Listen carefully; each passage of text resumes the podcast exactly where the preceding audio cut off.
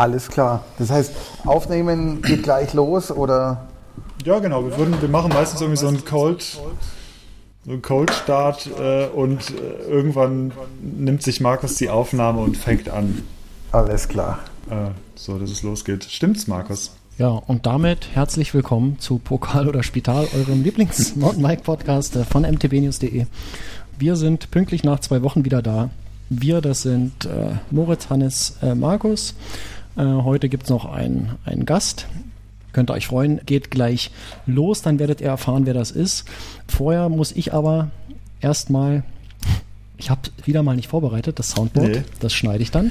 Kannst du jetzt ähm, bitte mal das Intro vielleicht abspielen, Markus? Und, Und zwar genau Intro. jetzt. Gekaufte Redakteure, unerfahrene Tester. Und jetzt sprechen sie auch noch. Der MTB News Podcast mit Markus, Hannes und Moritz.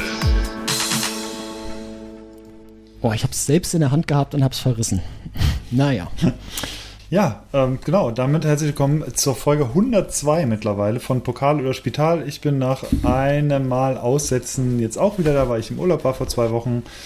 Und ähm, ja, bevor wir unseren Gast vorstellen, würde ich mal ganz freundlich nach, ich weiß gar nicht, ich glaube nach Bad Kreuznach fragen. Ähm, Moritz, wie geht's dir? Hannes, hallo. Mir geht's soweit gut. Ich habe dich zwar vor zwei Wochen bei unserer Aufnahme sehr vermisst, aber du wurdest ja auch adäquat vertreten von Gregor. Ich hoffe, mhm. du hast einen schönen Urlaub. Ja, den hatte ich. Und ähm, mir, mir geht's wunderbar. Ich genieße die Ruhe vor dem Sturm. Ähm, okay, geht ja jetzt bald wieder los mit Weltmeisterschaft und World Cup Finale. Ach, ich dachte, deswegen du meinst jetzt noch mal ein, Zeug mit. Ja, die kommen danach. Ja. Nee, deswegen genieße ich jetzt noch mal äh, ein paar Tage zu Hause, bevor es dann wieder äh, ja, auf die Straße geht.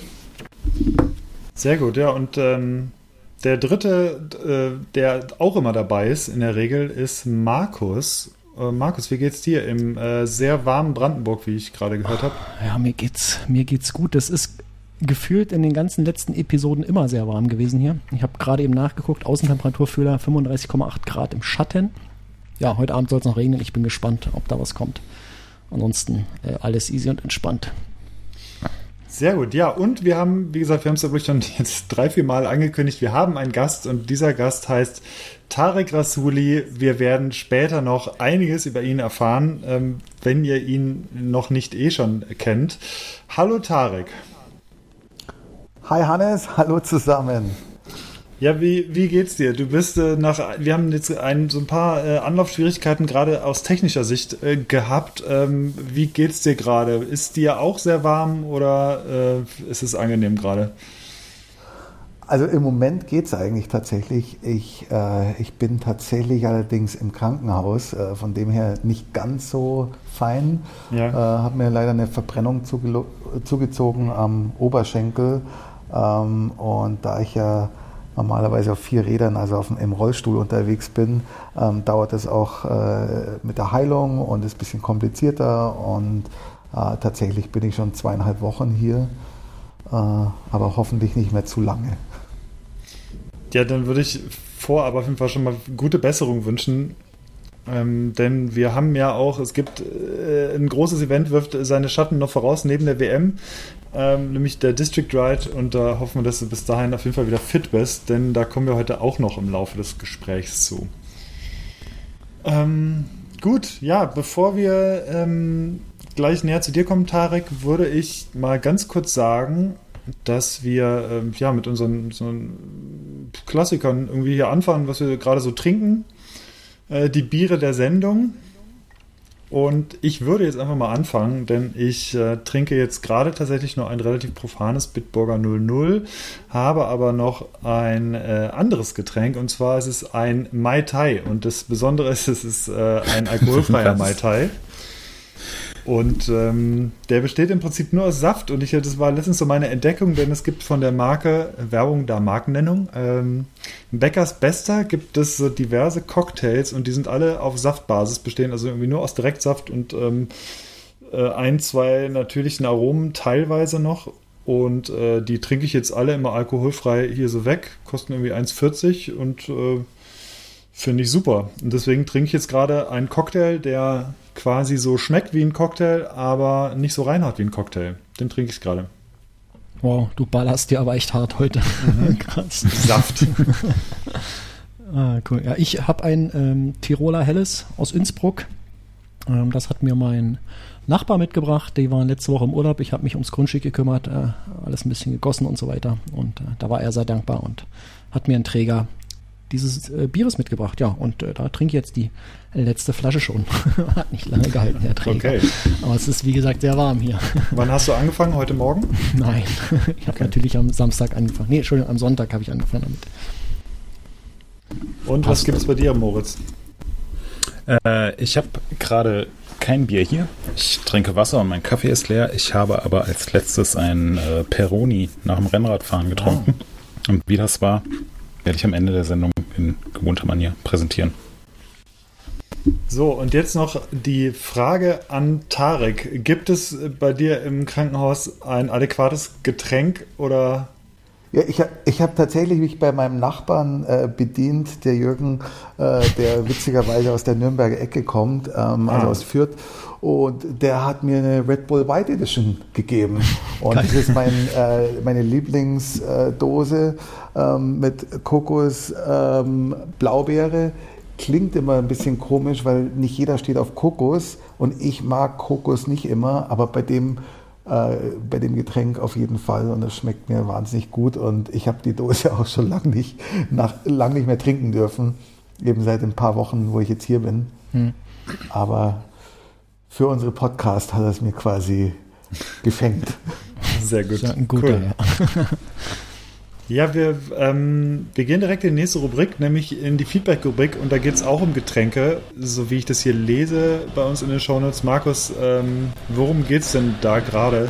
Oder sagen wir mal ganz kurz vorher zur Vorgeschichte. Erklär doch, Tarek, ganz kurz die Vorgeschichte. Worum geht es denn bei dem Bier- und Brauen-Kooperation und so? Genau. Also du musst wissen, wir haben ja die allergeilsten äh, Hörer und Hörerinnen der Welt. Ähm, das ist wissenschaftlich bewiesen, das ist ein Fakt, da kann man nicht dran rütteln.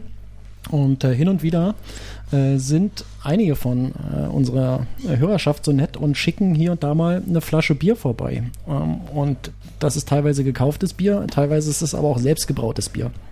Und äh, letztens gab es ein Paket vom äh, Timo und vom Hans. Äh, die hatten beide jeweils einzeln schon mal was geschickt und die haben jetzt eine Kooperation gemacht und haben zusammen ein, ein Bier gebraut. Und das habe ich in der letzten Episode getrunken. Und da hatte ich die Frage gestellt hier in der, in der Aufnahme, äh, wie so eine Kooperation abläuft, wie man sich das vorstellen muss. Und der Hans hat das in den äh, Kommentaren zur letzten Sendung, hat er das erklärt. Ähm, wem, wen das interessiert, der kann da auch mal reinschauen. Es äh, klingt ziemlich lustig. Ähm, glaube, das macht viel Spaß, so eine Braukooperation. Vielleicht äh, gibt es da ja irgendwann äh, nochmal irgendwo was. Äh, es, es, klang ganz, äh, klang ganz äh, zuversichtlich da in, in, den Ausführungen von Hans. Also äh, vielen Dank für die Info, Hans. Hat mich, hat mich gefreut, war sehr erhellend. Ähm, ich drücke die Daumen, dass ihr das noch öfter machen könnt. Äh, ich würde direkt mal weitergehen mit dem Feedback. So viel ist es nicht, dann sind wir auch ganz schnell durch, ähm, dass wir zu den richtigen Themen kommen können. Es gab tatsächlich Lob, äh, unter anderem vom Badner, der freut sich auf jede neue Folge, hat aber ein bisschen äh, kritisiert, dass wir nicht über die äh, deutsche Meisterschaft gesprochen haben hier im Podcast. Manchmal ergibt sich es einfach nicht. Äh, wer weiß, vielleicht schaffen wir das im, im nächsten Jahr. Da ging es um die äh, Downhill-Meisterschaft in Ilmenau.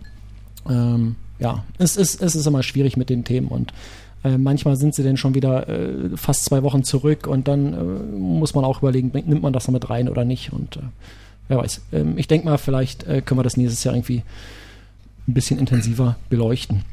Ansonsten gab es so ein geiles ich würde nicht sagen Battle, aber äh, wir haben offensichtlich äh, Hörer unter uns, die auch Bescheid wissen, was so Mehrkörpersimulation und Fahrräder und Physik und so weiter angeht. Äh, Doc B hat äh, nochmal ein paar Erkenntnisse da reingeschrieben. Äh, wir hatten ja Gregor zur Gast, der über seine Masterarbeit geredet hat. Auch sehr aufschlussreich, äh, würde ich auch allen mal empfehlen, da reinzuschauen. Und äh, dann habe ich mir noch als letztes aufgeschrieben vom äh, Jay Lebowski. Der hat den Podcast äh, Nummer 101 bei einer bei seiner ersten über 100 Kilometer Gravel Tour gehört. Also erstmal Respekt. Äh, 100 mhm. Kilometer ist eine sehr schöne Marke. Ähm, er meinte, die Tour ist leider 102 Kilometer lang geworden. Ja. Und äh, was ich dazu nur sagen kann, ist, dann musst du an diesem Wochenende äh, eben nochmal 102 Kilometer fahren, dann passt das mit unserer Episodennummer, dann bist du wieder in Sync und alles ist gut und ich bin gespannt auf das Feedback zu dieser Episode, ob das geklappt hat. Und ja, das war's schon mit dem Feedback. Und ich würde jetzt einfach mal das Wort an Hannes oder Moritz übergeben. Ähm, hier steht nämlich noch ein Thema vor dem. Ach, hier sind ja noch mehr Themen dazugekommen. Ich glaube, äh, Moritz, das ist für Och. dich hier. Das hast du reingeschrieben. Okay, mach mal. Äh, nee, den, den ersten Punkt, den habe ich gar nicht reingeschrieben. Nee? Ich glaube, den hat Hannes reingeschrieben, oder? Was? Hannes? Schalalala, den habe ich nicht reingeschrieben. Ja, das war mein Kommentar dazu. Ach ja, so. wir schauen nochmal kurz, äh, schauen noch kurz zurück, was in den letzten beiden Wochen seit dem Urlaub bei uns so passiert ist. Erstens, deswegen habe ich auch Schalalala reingeschrieben, äh, unser Trailbike-Vergleichstest ist endlich fertig, endlich online. Äh, sieben Reviews plus Intro und Abschlussartikel und dazu der ganze Videokram. Äh, ähm, wir hatten auch, glaube ich, schon mal angekündigt, entweder ähm, hier im Podcast oder äh, intern, dass wir auch nochmal eine äh, Podcast-Folge dazu aufnehmen wollen, weil das ähm, sicherlich jetzt den Rahmen äh, hier sprengen würde, wenn wir den Vergleichstest detailliert beleuchten. Da haben wir äh, wahnsinnig viel Arbeit reingesteckt. Aber er ist endlich fertig. Ich freue mich sehr.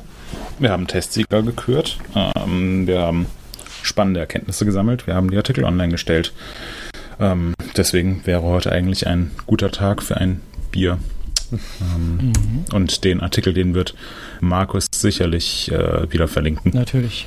Weil klickt ja. euch direkt aus den Shownotes äh, durch dazu. Ja. Ja, und ansonsten merkt man, dass die Mountainbike-Saison gerade in vollem Gange ist. Seit unserer letzten Aufnahme äh, gab es ein paar sehr spannende Events, die wir jetzt hier nochmal kurz beleuchten wollen. Das wären einmal der Downhill World Cup in Mont Saint Anne, dann natürlich das legendäre Crankworks Festival in, in Whistler. Ähm, derzeit finden noch die äh, European Championships in München statt, auch mit äh, Fahrradbeteiligung. Und der World Cup Kalender 2023 ist endlich nach vielen, vielen, vielen Monaten des Wartens veröffentlicht worden, äh, inklusive einiger äh, Neuerungen und ähm, Überraschungen. Mhm, womit sollen wir loslegen? Was hat euch in den letzten beiden Wochen am meisten beeindruckt? Hannes, hast du irgendwas aus deinem Urlaub mitbekommen? Äh, naja, ich bin jetzt auch schon ähm, etwas wieder, also seit anderthalb Wochen immer wieder da. Also ich habe tatsächlich so ein bisschen Crankworks äh, verfolgt und ähm, ich denke, da können wir gleich, da kann nämlich sicherlich Tarek auch ein bisschen was noch dazu sagen, denn der hat das ganz sicherlich auch verfolgt, denn da waren so ein paar Leute dabei, die er, glaube ich, auch ganz gut kennt. Ähm, aber vielleicht spuren wir noch ganz kurz zurück zum, zum World Cup in Mons N und äh, da habe ich natürlich den, den Sieg von Finn Eils gesehen und das war schon einfach richtig, richtig abgefahren. Also den habe ich, das ist so, so ein Lauf, den man sich da irgendwie auch mehrfach anschaut, beziehungsweise habe ich das getan, weil es einfach so verrückt war, dass nach Stevie Smith ähm, in Mont St. Anne wieder ein Kanadier gewinnt, jetzt mit Finn Eils, ähm, auch noch sein erster World Cup-Sieg, wenn ich mich, wenn mich nicht alles täuscht. Mhm. Ähm, also ein absoluter Wahnsinnslauf, komplett irgendwie auf der Kante, aber gleichzeitig jetzt echt so gut gefahren. Also das war, das war schon grandios und das war für mich schon ähm, ein sehr großes, sehr großes Highlight, muss ich sagen. Ja, würde ich dir voll und ganz zustimmen. Für mich auch ein totales Highlight, gleichzeitig auch ein bisschen äh, traurig, weil ich mich, ähm, wir hatten uns vor der Saison entschieden, dass wir die äh, beiden World Cups in Nordamerika auslassen und ich hatte mich wirklich drauf gefreut, mal einfach seit vielen, vielen Jahren das erste Mal einen Sommer, einen August in Deutschland zu verbringen, ohne auf den World Cups rumzutouren.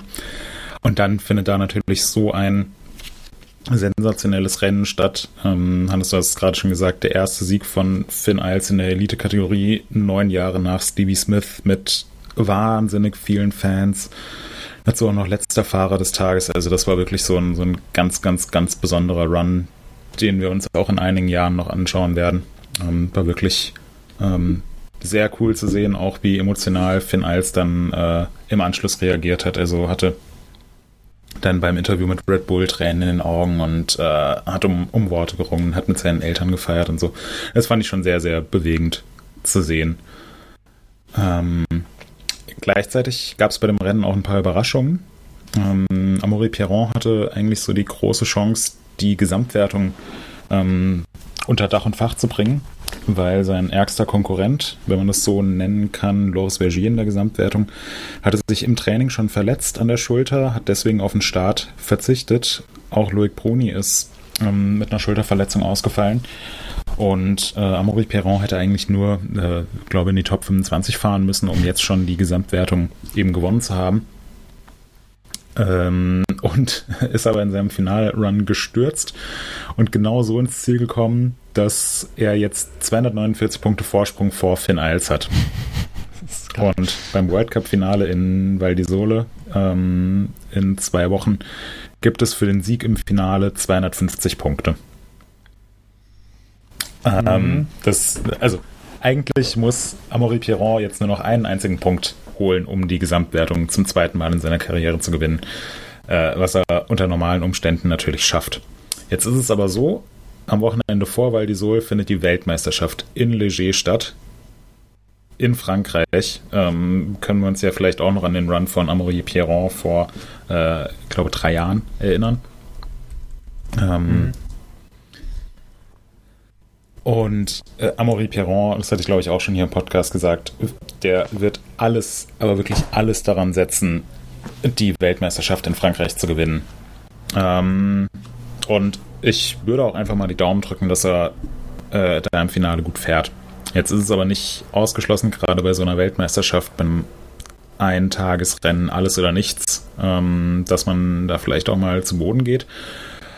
Ähm, und deswegen wäre es schon gut gewesen, wenn äh, Amaury Pierron jetzt eben schon die, die Gesamtwertung gewonnen hätte oder vorzeitig für sich entschieden hätte. So besteht wirklich noch die ganz theoretische Möglichkeit, falls er sich in Leger verletzen sollte und dann in Val d'Isole nicht fahren kann und Finn Eils gleichzeitig in Val d'Isole gewinnt, hätte Finn Eils die Gesamtwertung mit einem Punkt Vorsprung gewonnen. Mhm. Ähm, und ja, es ist äh, sehr, sehr hypothetisch. Ich habe mich sogar schon gefragt, ähm, ob im Regelwerk irgendwie festgelegt ist, ähm, wann ein Run tatsächlich ein Run ist, weil Amaury Pierron ist jetzt schon fürs Finale in Val d'Isole qualifiziert mit seinem Protected-Status. Das heißt, selbst wenn er irgendwie das Handgelenk gebrochen hat oder so, dann könnte er, ähm, oder frage ich mich, ob er dann ähm, einfach äh, im Finale aus dem Starthäuschen rausschieben könnte und zu Fuß die Strecke runterlaufen könnte, äh, ins Ziel kommt und dann als letzter Fahrer des Finales eben noch den einen nötigen Punkt sammelt und dann die Gesamtwertung gewonnen hat.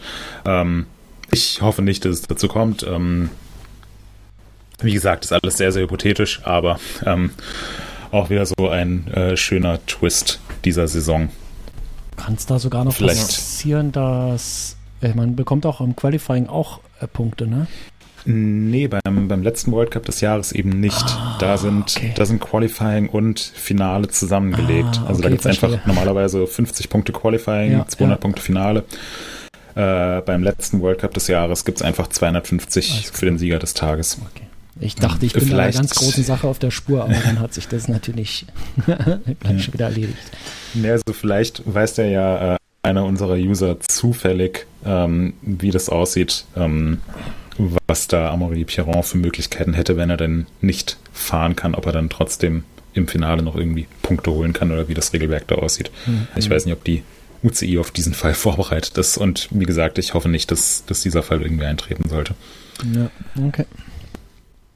Ja, äh, was du noch aufgeschrieben hattest, Moritz, war, äh, dass ich fand den Vergleich eigentlich ganz gut. Äh, steht drauf, äh, Thomas Le Mans, krassester Thomas seit Thomas Parts.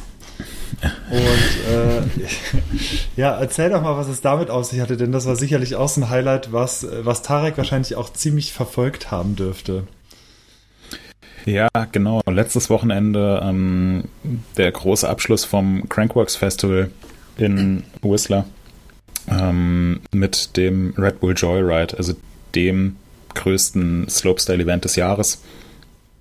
Ähm, jetzt auch endlich wieder äh, in angemessener Form mit Zuschauern und so weiter ausgetragen. Ähm, und der Moment, der definitiv in Erinnerung bleiben wird, ähm, das dürfte der, äh, der letzte Sprung von Thomas Lemoyne sein ähm, der entgegen aller Slopestyle-Konventionen nicht mal einen Trick gezeigt hat, sondern einfach den letzten Step-Up, äh, Step-Down komplett gegappt hat. Was, äh, ja, ich komme immer noch nicht drauf klar. Also, ja. wie, wie geht das? Vor allem auf einem Hardtail. Wieso federt seine Federgabel nicht ein? Wie geht es jetzt seinem Nacken und wie kommt man überhaupt drauf? Also es, es muss, es, es war so ein gigantischer Sprung. Ja. Wie, wie geht das? Wir müssen unbedingt das Video verlinken. Es gibt auch ein paar Fotos davon, die aber dem der ganzen Verrücktheit dieser Aktion nicht gerecht werden. Es war ähm, ein Stück weit eine Hommage an Timo Pritzel, der das vor vielen, vielen Jahren schon mal versucht hat bei einer deutlich kleineren, äh, bei einem mhm. deutlich kleineren Sprung, wo man auch so auf eine Box drauf ist und dann eigentlich runtergedroppt ist, ähm, ist damals für Timo auch nicht so wahnsinnig gut ausgegangen. Und jetzt ähm, viele, viele Jahre später hat es geklappt.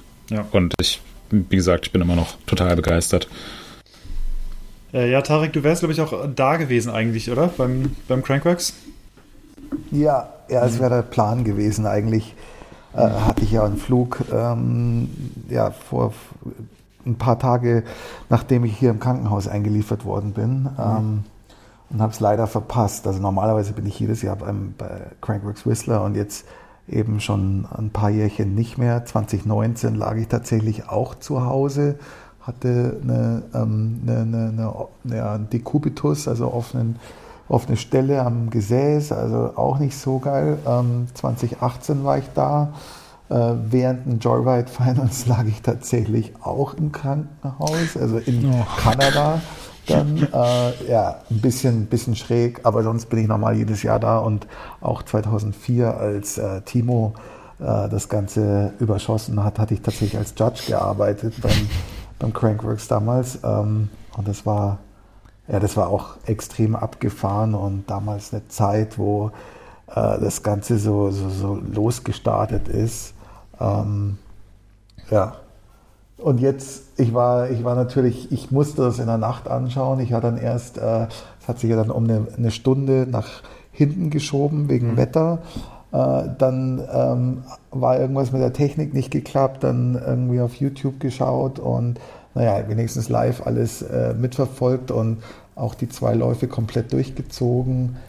Ähm, ja, wir arbeiten ja ein bisschen mit Thomas auch zusammen und dann hatte ich mit ihm äh, geschrieben, ihm natürlich äh, ja, viel Erfolg gewünscht und so. Und dann hatte ich schon vorher, hatte mir der Organisator von Crankworks geschrieben, ja, Tom A. ist im Training noch kurz äh, vor den Finals äh, über die ganze Box und hat es aber komplett zerspult.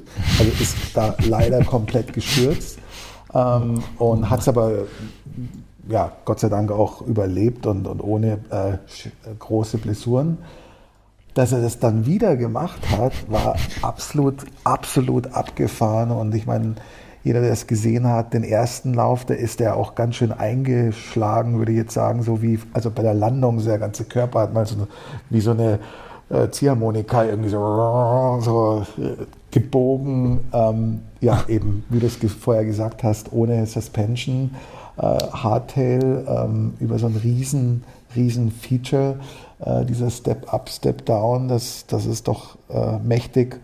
Ich würde sagen, er war, weiß ich jetzt nicht, zwischen 12 und 15 Meter weit in der Luft. Ich kann es aber echt nicht genau sagen. Was? Ähm, Harte. verschiedene Angles. ja, vor allem auch dieses von oben nach unten. Also das war ja dann auch, würde ich sagen, nach unten sechs, fünf, sechs Meter auf jeden mhm. Fall äh, nochmal. Und diese Landung, die ist leider nicht besonders lang und relativ flach. Deswegen hat sich auch damals Timo da so verletzt, weil die Landung, das, das ist, äh, ja, es ist zwar an, an, dem, an der Slope, an dem, an dem äh, Hügel da in, in Whistler vom Bikepark, aber das wird da schon relativ flach. Aber er hat es gut geschafft. Also, und dass es dann nochmal gemacht hat, und da hatten wir hin und ja. her geschrieben. Und ich habe noch, ich habe zu ihm gesagt, äh, weil er natürlich im ersten Lauf hatte er hier und da so ein paar kleine Patzer und, und ich habe gesagt, ja, also, ey, du hast schon sowieso, also auf jeden Fall äh, bist du schon irgendwie der, der absolute Star mit dem, mit dem Hindernis. Aber natürlich, wenn es geht, kannst du es natürlich nochmal machen. Du kannst sicherlich einiges verbessern äh, und deine Punkte auch noch nach oben fahren. Ähm, fühl einfach rein, schau, wie es geht und äh, I'm cheering for you. Ja, und ähm, dann hat er es tatsächlich gemacht, weil er war da sehr, sehr unsicher oder unklar, ob er es tatsächlich nochmal machen will. Mhm. Aber mhm. Whistler mit der ganzen Kulisse und den ganzen Zuschauern, also man wird ja dann wahnsinnig auch gepusht und dann hat ja auch einer nach dem anderen ordentliche Runs nochmal im zweiten Lauf rausgehauen. Ähm, ja. Ja, was, was ich, das ja, Verrückte ist, was, was glaube ich auch aus der Perspektive von dem Fahrer dann schwierig ist, du springst ja ab und dann siehst du ja erstmal nur diese Absprungkante, über die du halt drüber musst. Das heißt, du siehst ja gar keine Landung wahrscheinlich erstmal. Und dann hoffst du wahrscheinlich, dass, dass du dich nicht aufhängst, sechs Meter vor der Landung quasi oben drüber und dann das aber noch kontrolliert runterbringen. Also das stelle ich mir schon wirklich schwierig vor. Ja, definitiv. Ja. Und das hat ja auch wahnsinnig hohe Konsequenzen. Also wenn du, wenn du da irgendwie die Landung überschießt, was ja fast passiert ist, oder ja, du ein bisschen die Balance verlierst und dich in der Luft von deinem Rad trennen musst, dann ist es halt ein, also hat das mit Kontrolle nicht mehr so, nicht mehr so viel zu tun. Mhm. Beim Slopestyle geht es ja extrem kontrolliert zur Sache. Also auch wenn da mal ein Trick verpatzt wird, aber die Jungs, die wissen schon ganz genau, wie sie sich vom Rad trennen müssen und wie sie äh, so kontrolliert wie möglich ähm, stürzen. Ich weiß nicht, ob das da möglich gewesen wäre. Mhm. Ähm, und deswegen, äh, also ich, ich fand es auch sehr faszinierend, dann ähm, zu hören, dass er es tatsächlich im Training morgens einmal versucht hat. Das hat nicht geklappt und dann irgendwie nochmal diesen Schalter umzulegen und zu sagen, ja, okay, es, es ist heute Morgen schief gegangen. Ich, ich habe Glück, dass ich, so. dass es mir dann einigermaßen gut bestimmt geht. beim nächsten Mal. Ich, ja, also das ähm, finde ich schon eine, ja. einfach eine super krasse Aktion. Ich kann mich null reinversetzen, wie das für ihn ist, wie das äh, im Vorfeld für ihn war, wie das sich danach angefühlt haben muss, aber echt größten Respekt. Und man muss ja noch dazu sagen, dass Thomas nicht nur den Slopestyle fährt. Natürlich ist der Slopestyle für ihn das Allerwichtigste und so die Königsdisziplin, aber er ist ja noch zwei Tage vorher den Speed and Style gefahren, hat den gewonnen, wo es mhm. da auch einige Runs sind. Und er ist den Pump Track auch gefahren und hatte da nur Pech äh, ähm, und ist im Halbfinale raus. Äh, ansonsten hätte er das vielleicht auch noch gewonnen. Also ähm, ja. Krass. er ja. gibt sich ganz schön den Whistler mhm. und bei Crankworks allgemein, aber ja. Und, aber er, er ist auch, ich weiß nicht, wem es aufgefallen ist, er hat dieses Jahr ähm, abgenommen tatsächlich. Der hat äh, ziemlich viel trainiert und die Ernährung umgestellt. Und das ist nicht so, dass Slopestyle nur was ist von denen, die äh, etwas ins Fompitch springen oder, äh, oder auf, äh, auf den äh, Backjump ähm, und, und sonst äh, total durchgeknallt sind, ähm, sondern es ist schon mehr und mehr ein Sport, wo wahnsinnig viel Fitness abgefragt wird und Fitness sehr wichtig ist. Ähm, dass du halt eben auch so einen Sturz vielleicht besser wegstecken kannst, dass mhm. du so viele Events fahren kannst, so viele Runs. Das Training ist sehr lang äh, und Thomas hat tatsächlich äh, ein gutes äh, Stück Gewicht abgenommen. Ich habe ihn dieses Jahr das erste Mal bei seinem Event da in Marseille getroffen ähm, und war ich so, hey, wow, du hast ja richtig abgenommen. war echt abgefahren. Mhm. Krass. Ja. Und die letzte Performance, die man nicht vergessen darf, die hat er in der Woche auch noch gemacht, nämlich in einem Club, in dem Gar Garfs, äh, weiß nicht, wer in Whistler war, der kennt das Garfs von Partys vielleicht. Mhm. Und da hat er live performt und auf Französisch gerappt und so ein Punk, Rock, Rap äh, performt, ähm, äh, was ich hoffe, dass wir vielleicht sogar beim District Ride äh, singen können. Uh, ähm, das, das macht er cool. ziemlich geil. Das macht er ziemlich geil. Das habe ich einmal live erleben dürfen, eben in Frankreich bei seinem Event. Das äh, ist abgefahren. geil. Sehr cool. Ähm, ja, lass uns nochmal kurz zurückspulen. Äh, bei was, was, äh, was die Vorstellung für, zu dir angeht, denn Markus, der hat immer äh, so drei klassische Fragen, die er äh, jeder Person stellt, die bei uns im Podcast zu Gast ist. Und äh, ja, Markus, ich übergebe das Wort an dich. Ja, also wir gehen jetzt sozusagen äh, ohne, große, ohne großen Sprung direkt äh, über in unsere Interview-Sektion. Ähm, Tarek, ja, ähm, begrüßt haben wir dich. Äh, Hannes hat es angedeutet, ich habe immer drei Fragen. Eigentlich ist es eine Frage äh, mit drei Teilfragen, die ich hier jedem Gast und jeder Gästin stelle. Und das wollte ich natürlich auch bei dir machen. Die Fragen lauten, äh, wer bist du, was machst du und wo kommst du her? Gut, ja. Tag Rasuli, das habt ihr ja schon angekündigt. Äh, komme aus München, bin hier, äh, bin auch in München geboren, nicht hier, weil jetzt genau jetzt bin ich ja in Murnau im Krankenhaus. Ähm, ich bin ja früher Mountainbike gefahren, ganz früher mal BMX. Äh, Mountainbike äh, eine, eine, ganze Weile recht äh, professionell oder nicht recht, sondern tatsächlich professionell gefahren. Ich würde sagen, dass ich einer der Pioniere im Freeride war.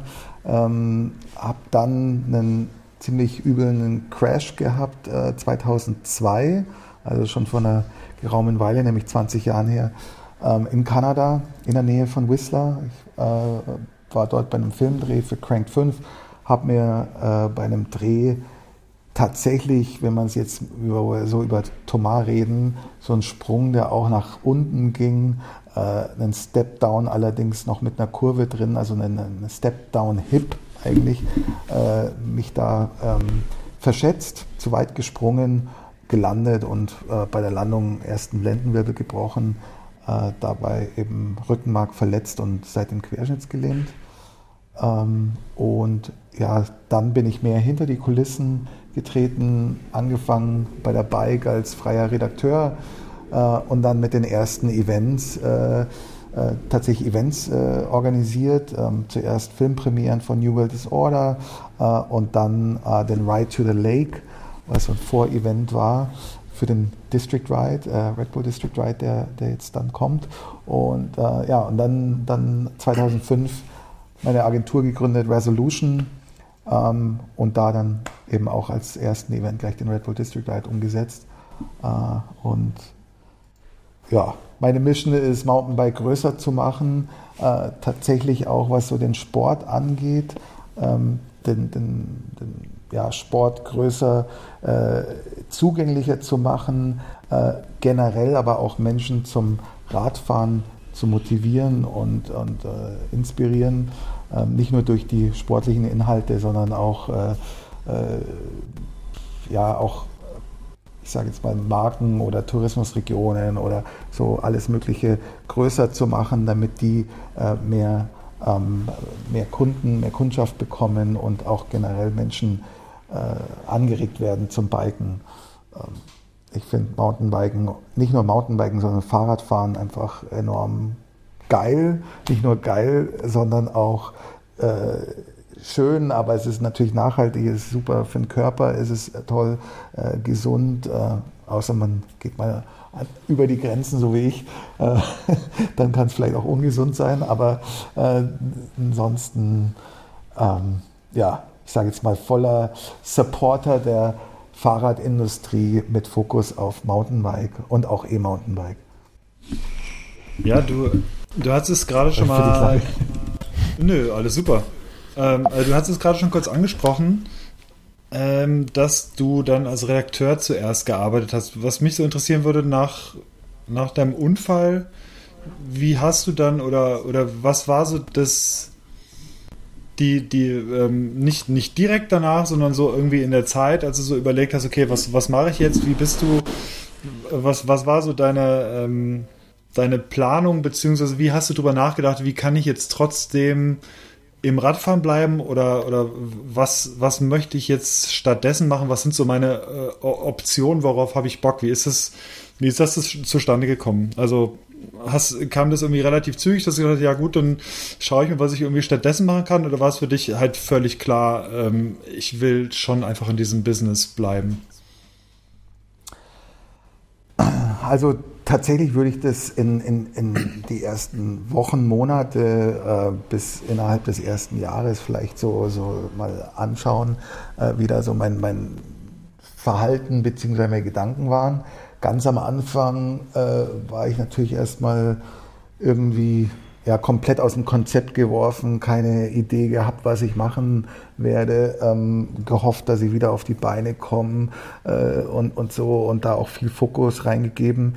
Ähm, doch was unglaublich schön war, und das waren schon die ersten Tage im Krankenhaus, als auch dann die nächsten Wochen und Monate, äh, war ein wahnsinniger Support der Mountainbike-Community, äh, ob das meine Teamkollegen waren, ob das gewisse Partner und Sponsoren waren. Ähm, und äh, das, das hat mich extrem, ja, ich sag mal, ja, gerührt schon beinahe. Also ich war wirklich äh, gerührt, wie, wie supportive das Ganze oder, oder alle waren. Und, ähm, und dann war das, und es ging dann eigentlich weiter, dass äh, ich bin dann der erste oder die erste Woche aus dem Krankenhaus raus. Das war, äh, ich glaube, Anfang Dezember 2002, damals zum, ich meine, zum Bernd Zarelles, äh, der damals Chefredakteur bei der Bike war, äh, reinmarschiert und er meinte, hey, du bist so gut vernetzt, was Nordamerika und grundsätzlich die internationale, äh, vor allem Freeride-Welt angeht. Ähm, äh, kannst du nicht für uns als Freier arbeiten? Äh, wir haben eine, eine, Doppelseite, die nannte sich damals Dirtbike. Äh, wenn das, manche kennen das vielleicht noch. Mhm. Ähm, und äh, dann äh, schicken wir dich auch auf den ein oder anderen Event oder wenn du Vorschläge hast ich habe dann über Cedric Gracia ein, äh, ein Porträt gemacht, bin nach Andorra mit dem Fotografen zusammen oder eben zum Red Bull Race Down damals, äh, das, das, das Downhill-Rennen als Dual äh, unter der Erde. Äh, da durfte ich hm, hin und ja, auch stimmt. einen Bericht machen. Und äh, so, so hatte ich da den direkten Kontakt erstmal gehalten. Ähm, eigentlich in der Szene nach wie vor drin geblieben. Habe auch für mich immer wieder mal so offene Briefe geschrieben, die ich tatsächlich an mein Netzwerk, ähm, da war sicherlich auch ihr äh, mit, mit äh, drauf oder also hm. MTB News oder das IBC-Forum und äh, Pinkbike und, ähm, und so, da damals eben an alle möglichen das verschickt und war immer sehr positives Feedback. Ähm, ja, und dann fragte mich mal einer, äh, ob ich Lust habe, eine Filmpremiere zu machen. Ähm, es war ein, eigentlich, ich kannte ihn gar nicht, war, war ein Kanadier, der aber in München gelebt hat, äh, der Corey. Ähm, und wir haben dann die Filmpremieren zusammen äh, gemacht. Es war natürlich für mich war es auch naheliegend, weil ich kannte die äh, Filmemacher. Also äh, Derek Westerlund ist äh, schon damals ein Freund geworden äh, gewesen und, und heute einer meiner besten Freunde, würde ich sagen. So mit, ähm, und dann ja, ging das und dann war das nächste, war dann tatsächlich, also wir haben die Premieren zusammen gemacht und dann äh, den Ride to the Lake.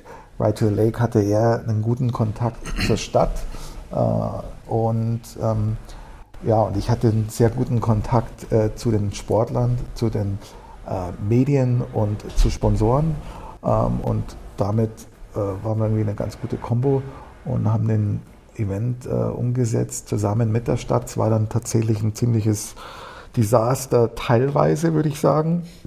Teilweise, weil es ich, fast nur geregnet hat. Bitte? Ja. Genau, da würde ich mich ganz kurz mal äh, einhaken schon. Das habe ich mich auch als Frage aufgeschrieben. Äh, erstmal ganz kurz zu Ride to the Lake. Äh, wie ist das, wie kommt man auf so eine Stadt, das würde ich gleich beim Disfigure auch nochmal fragen, wie kommt man denn auf so eine Stadt dann zu und sagt, hey, wir würden gerne ein, äh, ja, so ein Mountainbike-Abfahrtsrennen einfach hier durch die Gassen machen bis zum See runter. Äh, also wie kommt das an? Also gucken die einen dann erstmal komplett bekloppt an oder äh, wie, wie stellt ihr euch das vor? Ja, wir bauen hier so Holzrampen rein und fahren so durch die, sperren alles ab und dann fahren wir da runter. Also wie, wie läuft, wie lief das damals ab? Also damals, also 2004, da sind wir, wir haben dann 2003 natürlich sind wir schon hin, äh, Corey kannte die Stadt. Er kannte die Stadt und hatte den guten Draht, weil sein, seine Frau war mit der, äh, war verwandt, beziehungsweise die Schwester von der Frau vom Bürgermeister. Und das hat natürlich wahnsinnig okay. viel geholfen. Ähm, äh, wir haben dann äh, ich habe ein Videoteam damals dabei gehabt, die so, einen, so einen kleinen äh, Promo-Clip gedreht haben und äh, wir hatten dann ja, eine Präsentation gemacht und es gab ja auch schon die Red Bull Bike Battle, weiß nicht, ob die noch einer kennt, die gab es glaube ich mhm. 2003. Ähm, es, es ging so mit Slopestyle hier und da los. Äh, äh, Crankworks, gut, Crankworks war dann im Endeffekt 2004 ja im selben Jahr das erste Mal so in der Größe. Ähm, ja, es war die Bike Battle, war eigentlich so, so mit, äh, wir haben halt gesagt, wir wollen den Slopestyle durch die Stadt machen und brauchen was, wo es bergab geht. Und da war Meersburg prädestiniert dafür. Ähm, es war natürlich auch noch ziemlich cool, so, so alte Gebäude, Fachwerkhaus und so. Mhm. Äh, und ja, und dann, dann wurde das mit der Stadt zusammen, tatsächlich mit dem Sportamt äh, zusammen auch dann umgesetzt. Ähm, wir mussten, wir hatten einen gewissen Druck schon, wir mussten Partnerschaften bringen, also äh, Sponsoren und ähm, haben aber gewusst, wenn wir da was Gutes machen, dann werden wir da auch die weltbesten Fahrer haben. Und das, also ich bin ja auch vorher dann schon, glaube ich, dreimal in Nordamerika gewesen, in Whistler zweimal und in äh, und ich meine noch beim Sea Otter oder ja ähm, und dann da, da, hat man dann immer wieder Kontakte und immer wieder von dem Event erzählt und äh, das ja hatten ja auch dann ganz gutes Preisgeld und und so weiter und dann hat es funktioniert ja natürlich haben die nicht ganz genau gewusst was auf sie zukommt ähm, und es war dann leider, hat sich auch nicht ganz so, es war nicht so ganz positiv. Da hat sich dann noch der Cory mit dem Bürgermeister ein bisschen in den Haaren gehabt und so. Und dann, äh, ja, war aber Red Bull zum Beispiel war wahnsinnig positiv äh, beeindruckt. Ähm, nicht nur Red Bull, also ein paar von den Partnern. Äh, und, mhm. und, und dann äh, gesagt, hey, können wir nicht das Event zusammen machen im nächsten Jahr? Also nicht nur als Sie als einer von vielen Partnern, sondern sie als Titelpartner und in der Stadt, die wir gemeinsam auswählen. Ähm, und so sind wir dann irgendwann nach Nürnberg gekommen. Also wir sind nicht, mhm. wir haben jetzt nicht irgendwie auf eine Karte geschaut und ach, Nürnberg könnte cool sein oder Nürnberg wäre jetzt so toll, weil, sondern äh, wir haben x Städte in Deutschland angeschaut und Nürnberg war tatsächlich von der Topografie das passendste auch mit den großen Plätzen, mit dem Hauptmarkt im, im Ziel, ja. mit dem Seebalderplatz auch noch äh, zwischendrin ähm, und, und mit der Burg natürlich oben. Das war halt ein super Highlight.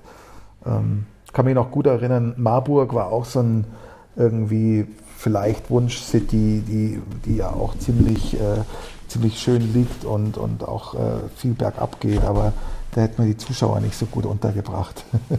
hm. Das stimmt. Ja, ja, das dachte ich mir auch beim District Ride. Ähm, wie, wie läuft sowas ab oder beziehungsweise generell, wie, wie plant man so ein, so ein Event wie den District Ride? Also man weiß, man hat irgendwie, man hat verschiedene Zonen und man muss vor allem extrem viel äh, aufbauen. Man muss es sehr früh im Voraus aufbauen und das ist ja, also die, die Stadt kollabiert ja quasi dann in diesen äh, in diesen Zonen. Sprich, da darf er dann auch kaum noch Verkehr irgendwie unterwegs sein und muss umgeleitet werden oder so. Ähm, wie, viel, wie viel Stress ist das für so eine Stadt oder kriegt man das mittlerweile ganz gut hin? Also ich würde sagen, dass man es gut hinkriegt. Natürlich ist es für Einzelne äh, ein Stress, also in bestimmten, ob das jetzt Anwohner sind oder vielleicht in erster Linie Geschäfte, die da mhm. lokal, äh, wo vor ihrer Haustür äh, oder, oder Geschäftsfenster auf einmal irgendwie so eine Box steht oder ein, ein Holzbauten oder Gerüste oder so. Ähm, das ist natürlich ähm, nicht optimal. Ja. Anlieferungen, äh, die ja auch für die Geschäfte immer wichtig sind, werden dann schon ein bisschen erschwert. Es sind dann gewisse Umleitungen oder so. Aber ich würde sagen, für mal so einmal im Jahr, also in der Größe, äh, das ist jetzt nicht so, so schlimm. Ja, mhm. ähm, und äh, die Stadt hat sich auch daran gewöhnt und die Stadt wünscht sich auch den Event. Äh, das ist schon ein, äh, sehr positiv für die Stadt, für ja. Image, für ähm, natürlich Publicity äh, und so. Und es kommen ja dann doch sehr viele hin. Ähm, von dem her, aber es ist, es ist eine wahnsinnige Organisation insgesamt, ein sehr ein Geflecht von mehreren, die da äh, zusammenarbeiten und auch schon seit, seit vielen Jahren zusammenarbeiten.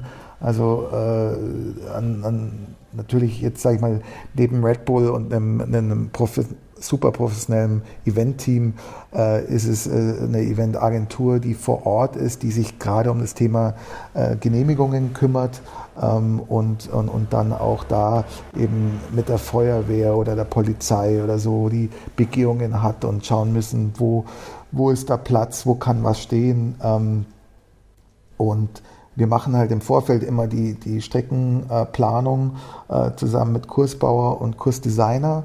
Ähm, in dem Jahr ist es ja Aaron Chase, der ja auch den ersten äh, District Ride gewonnen hat.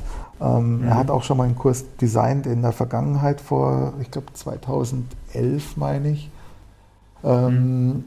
Genau, und, und äh, das ja, ist dann sind wir einerseits natürlich, wollen wir so kreativ wie möglich sein, auf der anderen Seite ist es eine Gratwanderung, wo darfst du noch stehen, wie weit darf ein Hindernis in die Straße reinragen oder was wird hier wieder, wo ist da eine Feuerwehreinfahrt oder äh, Durchfahrt. Ähm, du musst immer die äh, viereinhalb, fünf Meter einhalten an Breite, damit da äh, gewisse Fahrzeuge durchkommen, also sprich auch äh, Feuerwehr. Also super spannend und äh, sehr, sehr komplex. Ja, ja das, äh, das, das glaube ich. Was, was ist denn dieses Jahr so das äh, Größte? Also es könnte sogar sein, dass wir jetzt, äh, wenn der Podcast rauskommt, dann wird auch eine Info schon online sein zur Strecke zu den Features, aber vielleicht kannst du jetzt da schon was zu sagen. Was wird denn so das, der größte Aufbau sein in diesem Jahr?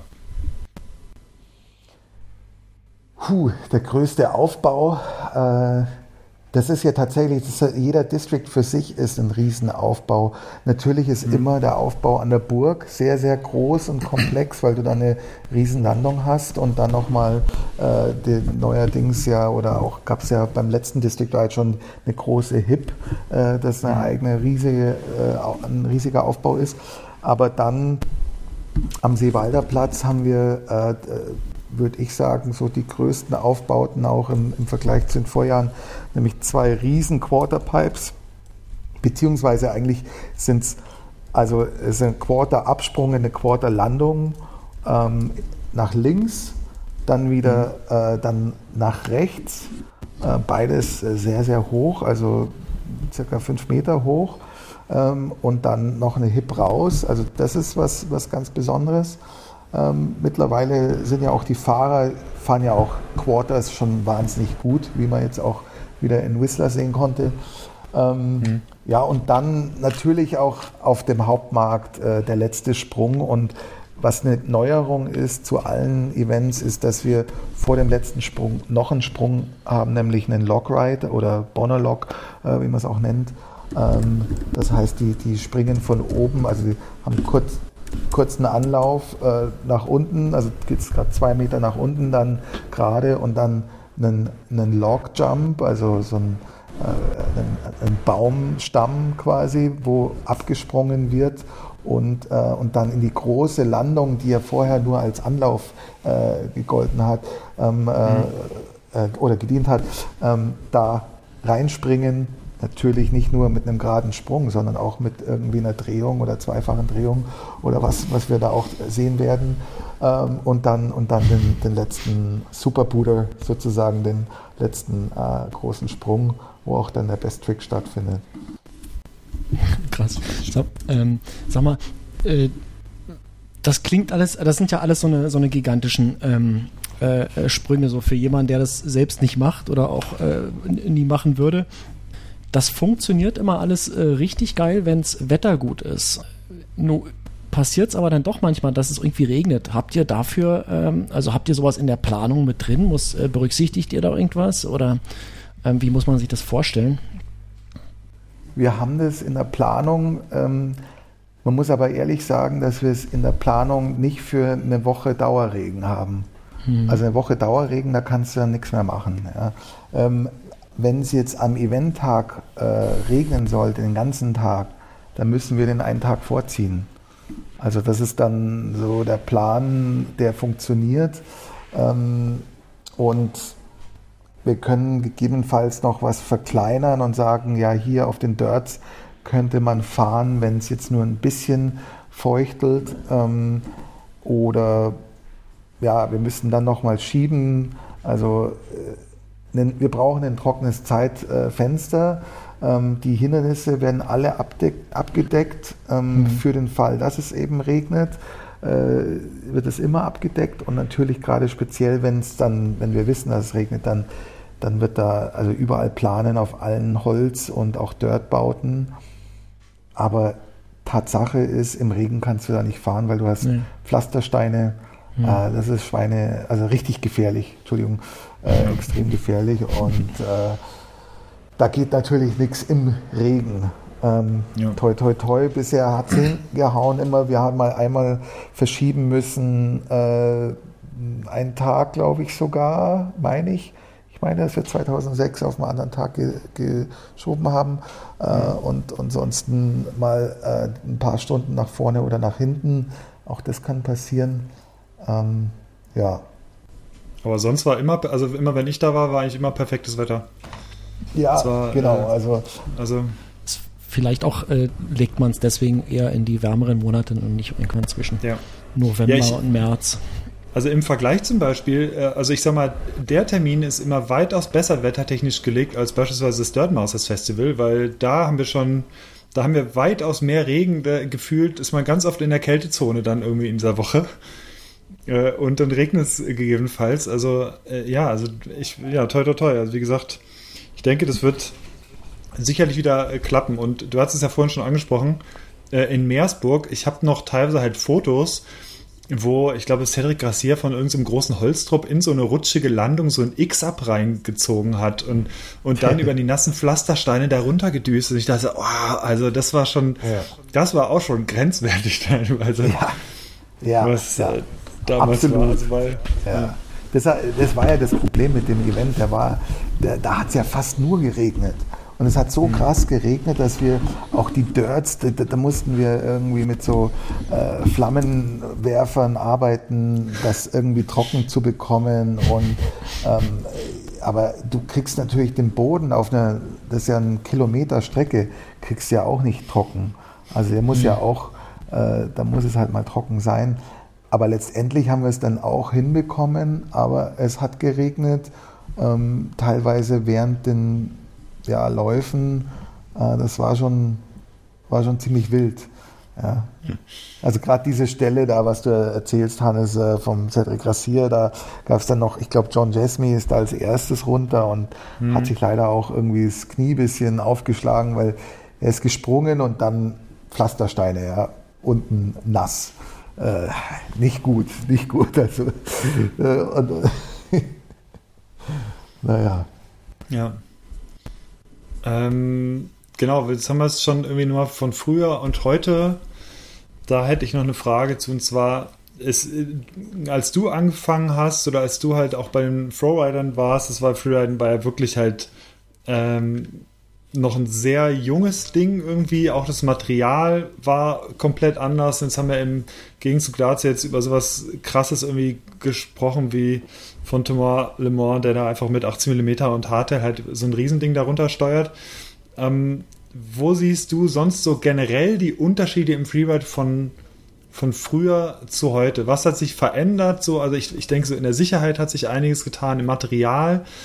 Ähm, hast du das Gefühl, dass es einerseits größer wird und, und immer heftiger, aber andererseits sicherer? Oder wie siehst du das?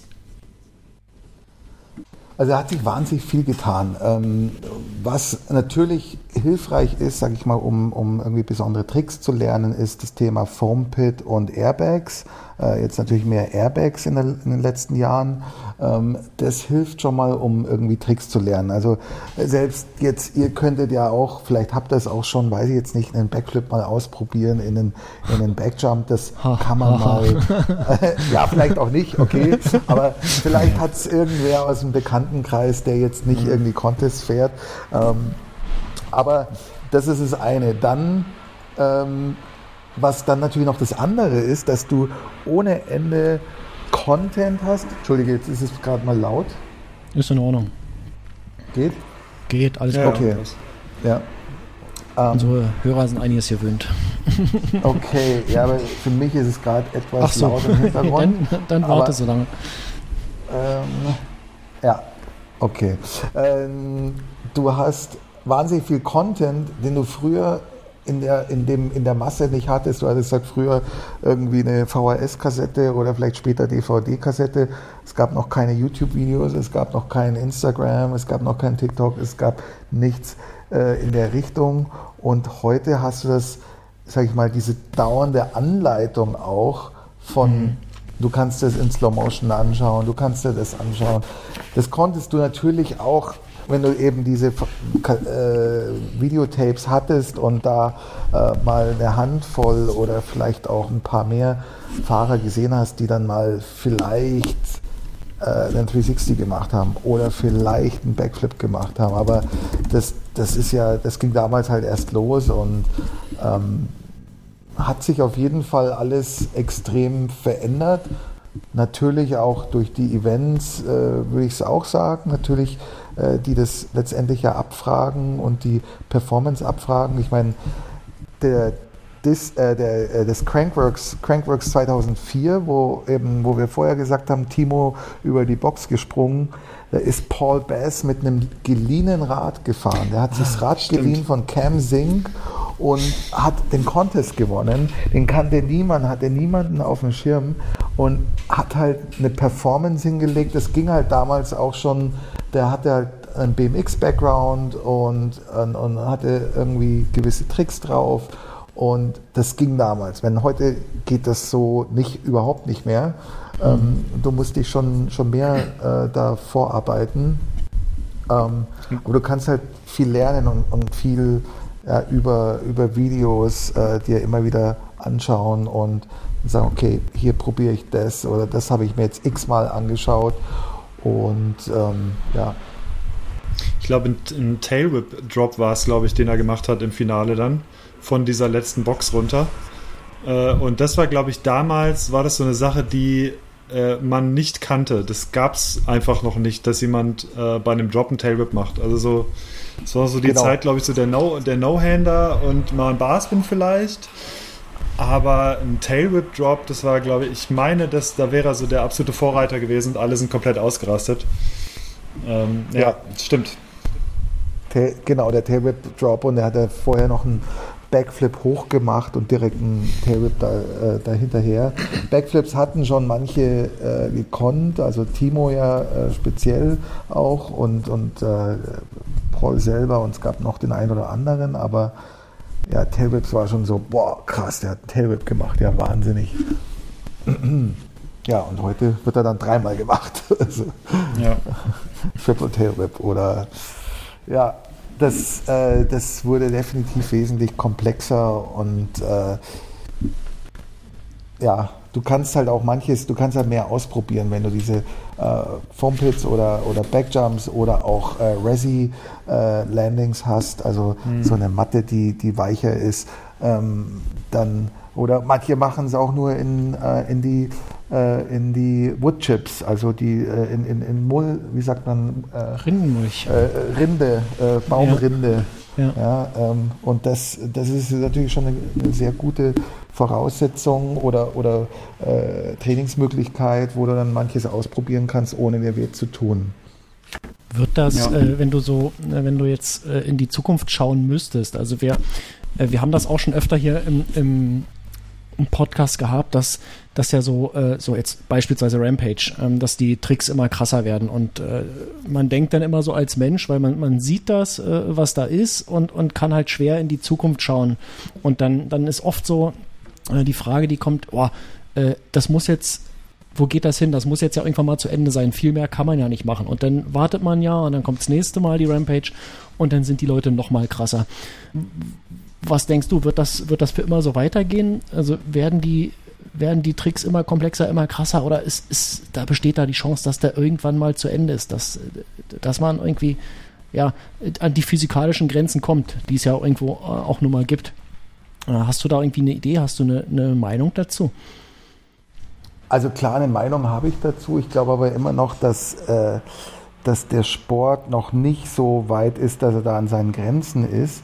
Ähm, Ganz einfach, wenn du es vergleichst mit irgendwelchen Mainstream-Sportarten, nimm noch mal Tennis oder, oder Fußball, wo mhm. natürlich nicht so viel koordinative Sachen sind, aber vielleicht auch äh, einfach nur Turnen oder äh, Eiskunstlauf, ähm, die so viel trainieren, ähm, wo wir dies, das Level ist noch nicht da, dass so viel trainiert wird als auch so viel Trainingsmöglichkeiten haben. Hm. Die Trainingsmöglichkeiten sind noch wahnsinnig eingeschränkt. Also wo gibt es Spots zum gut fahren? Ähm, Äh, wir, wir arbeiten zum Beispiel mit äh, Patricia Druven, äh, die vielleicht einige auch kennen, äh, ein, ein, junges Mädchen, die, äh, die äh, jetzt auch was Slopestyle angeht, echt richtig gut abgeht.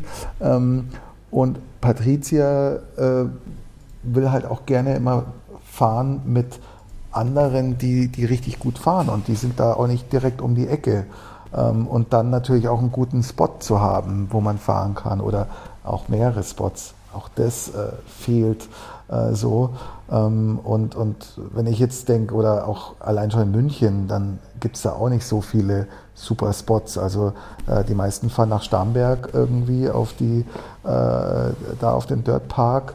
Ähm, aber sonst ist in München vielleicht mal der ein oder andere Pumptrack. Und das war's. Also mhm. das heißt, du hast gar nicht diese, diese Trainingsmöglichkeiten mhm. und kannst die Plattform gar nicht geben, mhm. wenn ich mir vorstellen würde, der Sport würde vielleicht in Schulen schon mehr stattfinden, was es ja in Schweden teilweise gibt, ähm, dann, äh, dann, dann erklärt sich auch, warum in Schweden immer wieder wahnsinnige Talente sind. Also Emil Johansson ist ja auch in so einem Sportgymnasium, wo Mountainbike ein Teil davon ist. Hm. Und auch Martin Söderström damals und so. Und Anton Thelander. Und ähm, das, äh, ja, meine, da sind wir noch, noch weit weg äh, in Deutschland, aber insgesamt, glaube ich, ist da noch Luft. Hm, natürlich denke ich, dass dieses Tricks, also die, das Tricklevel, denkt man sich ja, okay, jetzt man ist schon ziemlich weit. Ähm, ich würde aber sagen, es geht immer noch definitiv weiter.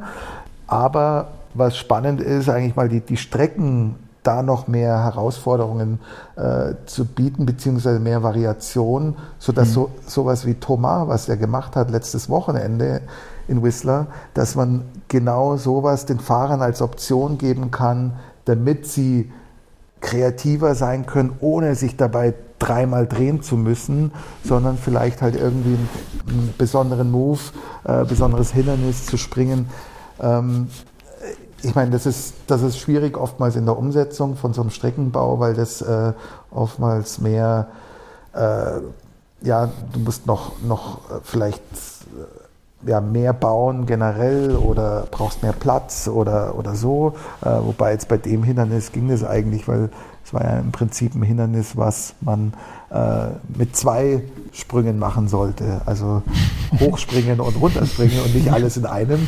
Aber äh, die Option war da und äh, umso schöner, dass das einer gemacht hat.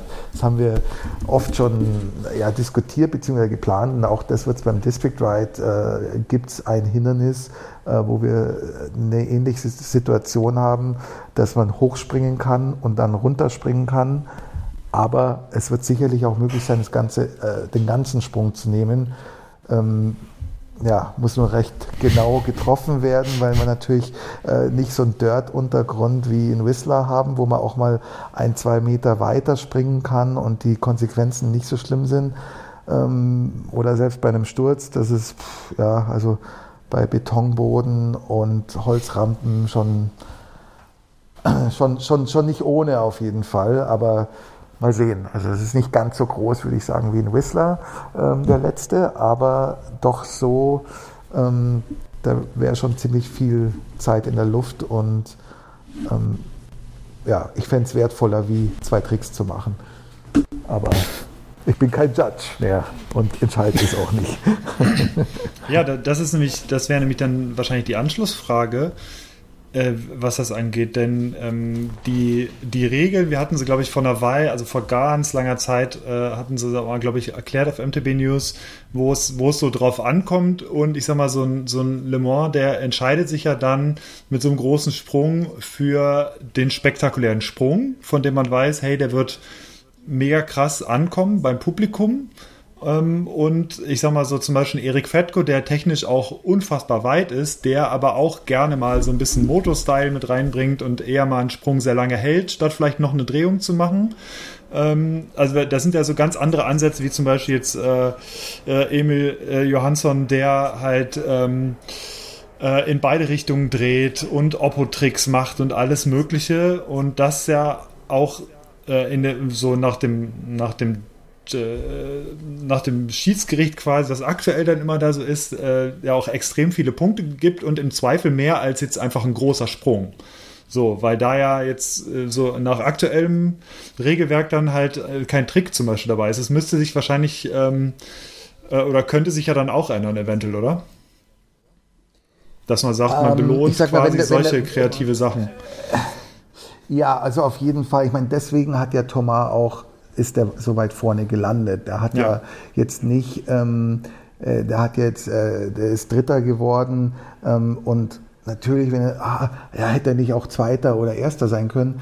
Hm, wenn du die anderen Runs genau anschaust, dann muss man sagen, nee, eigentlich nicht, weil die anderen haben so extreme Sprünge da noch gemacht, ähm, ja. die auch viel Konsequenzen haben. Also ein Double Backflip am, an dem ersten Step Down oder äh, Flip Double Whip oder was auch immer. Und bei, bei Emil kommt es dazu, dass er sehr viel äh, in entgegengesetzter Richtung macht oder in beide mhm. Richtungen.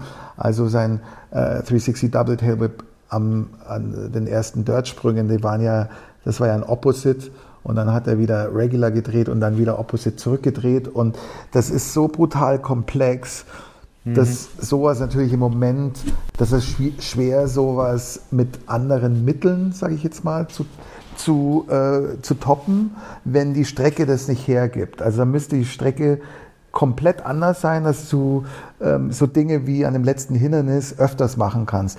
Weil wenn mhm. du das letzte Hindernis wieder anschaust äh, in Whistler, dann war der Sprung hoch, da konntest du im Prinzip ja nichts machen. Also ein mhm. Barspin wurde gemacht, es wurde, glaube ich, einmal ein Tailwhip gemacht, äh, den hat aber der David Gotziek dann abgebrochen.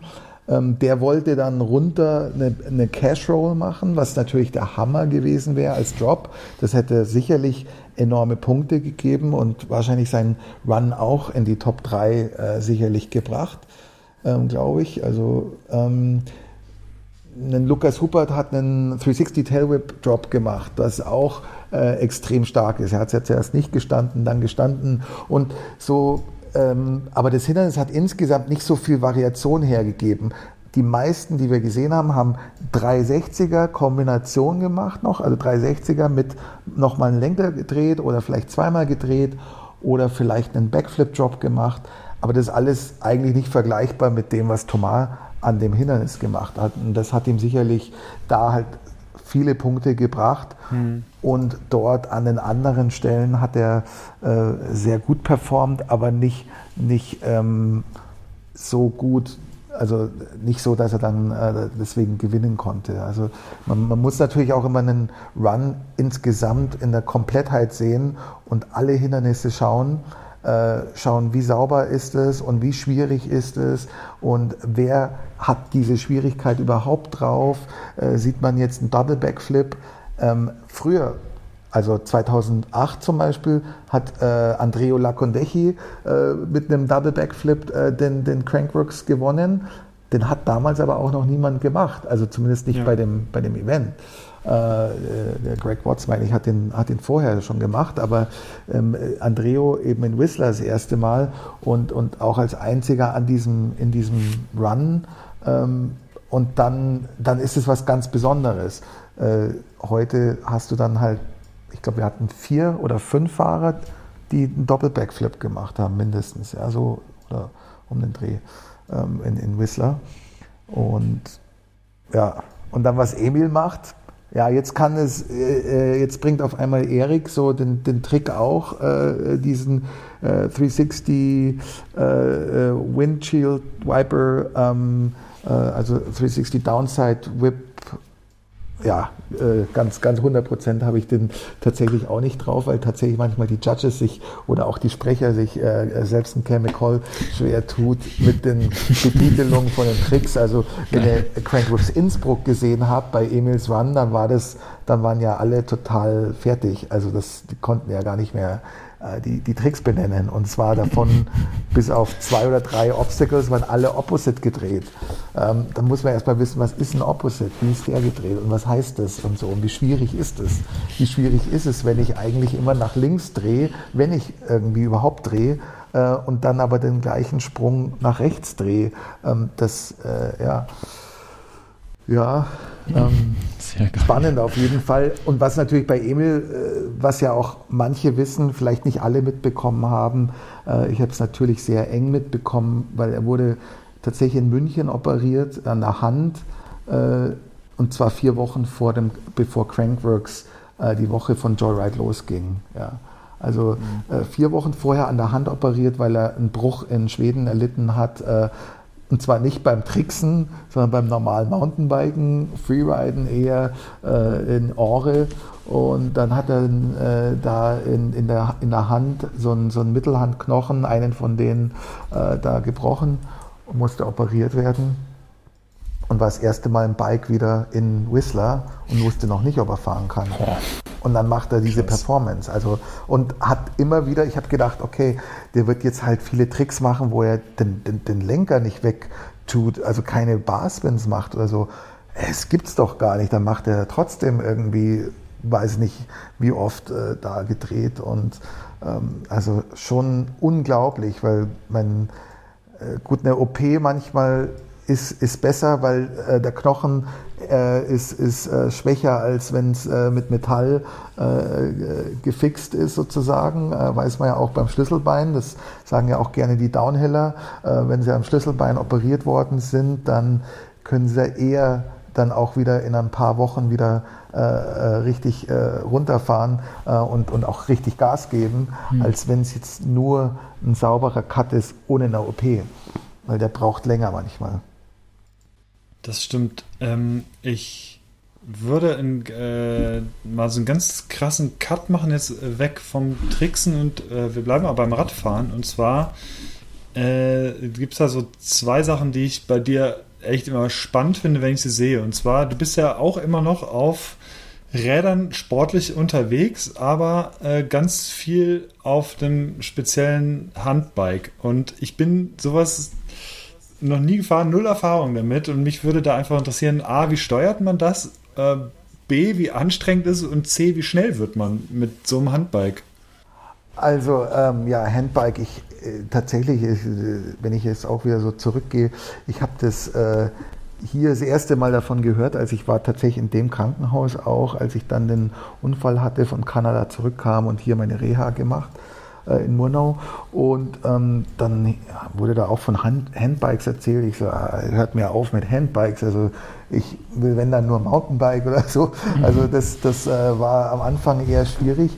Ich habe es aber relativ bald, also so nach zwei, drei Jahren, äh, tatsächlich kam da der, über, äh, der, Kontakt über Schwalbe, äh, war super, äh, die mir da äh, den Kontakt gelegt haben äh, mit Sopor und ähm, ja, habe dann tatsächlich ein Handbike bekommen, was ich wahnsinnig privilegiert war ähm, und, und immer noch bin. Und das mittlerweile, früher hatten wir das im Sitzen gemacht und du sitzt da halt ganz cool einerseits, weil du ähm, kannst mit dem Oberkörper mitmachen, kannst so ein bisschen reinpowern, auch wenn du noch Bauchmuskulatur hast. Ähm, aber äh, du hast natürlich auch ein bisschen, ein bisschen mehr Reibung am Gesäß, wo ich immer ein bisschen, äh, wie sagt man, ein bisschen äh, äh ja, aufmerksam bin, dass ich da keine Probleme bekomme. Mhm. Und jetzt seit einigen Jahren eben im Liegen und äh, du liegst das ist natürlich wahnsinnig flach. Man sagt da, oh, da siehst du ja gar nichts und äh, man sieht nicht und man wird nicht gesehen. Ähm, es ist, äh, macht wahnsinnig Spaß. Also das schon mal ist klar. Äh, es macht irre Laune. Für mich ist es wahnsinnig befreiend. Ähm, etwas wie wie Rennradfahren würde ich es tatsächlich natürlich damit vergleichen, weil es halt auf der mhm. Straße ausschließlich stattfindet. Ich kann mit dem Bike, was ich jetzt habe, ich habe halt ein, ein Straßenbike, Handbike, äh, da kann ich jetzt nicht Gravel großartig fahren, also mal äh, Brechsand, ja, aber das macht auch keinen Spaß. Ähm, und äh, dann, dann äh, liegst du auf der Straße und powerst halt vor allem mit den Armen und mit aus dem Oberkörper, äh, Schulter, Brust, äh, oberer Rücken vor allem. Und du kannst richtig schnell werden. Also ich war im ich habe tatsächlich mit Freeride Entertainment äh, wieder gefilmt. Äh, die machen jetzt einen neuen Film. Es heißt Nothing is for Free. Ähm, der, der Film kommt nächstes Jahr raus. Ähm, wird so die Geschichte des Freeridens eigentlich schon zurück so bei Hans Ray starten mhm. und geht dann über Leute wie Josh Bender, wie äh, meine äh, Flowrider-Kollegen Tippy, Brad Tippy und, und Richie Schley und Wade Simmons, äh, inklusive meiner einer, äh, bis über Brandon Semenak und dann auch Danny McEskill und so, alle irgendwie in einem äh, Film äh, gefeatured werden, die aber auch sagen, nothing is for free, alles hat seinen Preis, ähm, wo natürlich auch Geschichten erzählt werden, die ja, so wie meine oder, oder vielleicht auch äh, Brad Tippy hatte auch spezielle Geschichten oder Kyle Strait hatte Geschichten. Ähm, die werden da, gehen ein bisschen tiefer rein und äh, sollte spannend werden. Ähm, genau, und da bin ich äh, in Lanzarote unterwegs gewesen und wir hatten eine Drohne dabei, äh, die, die mich verfolgt hat, eine große Drohne und ähm, manchmal bin ich weggefahren. Also wir sind da bergab äh, in der Früh immer und ich bin schon auf knappe 80 Sachen gekommen. Also 78 war so mein, mein Topspeed.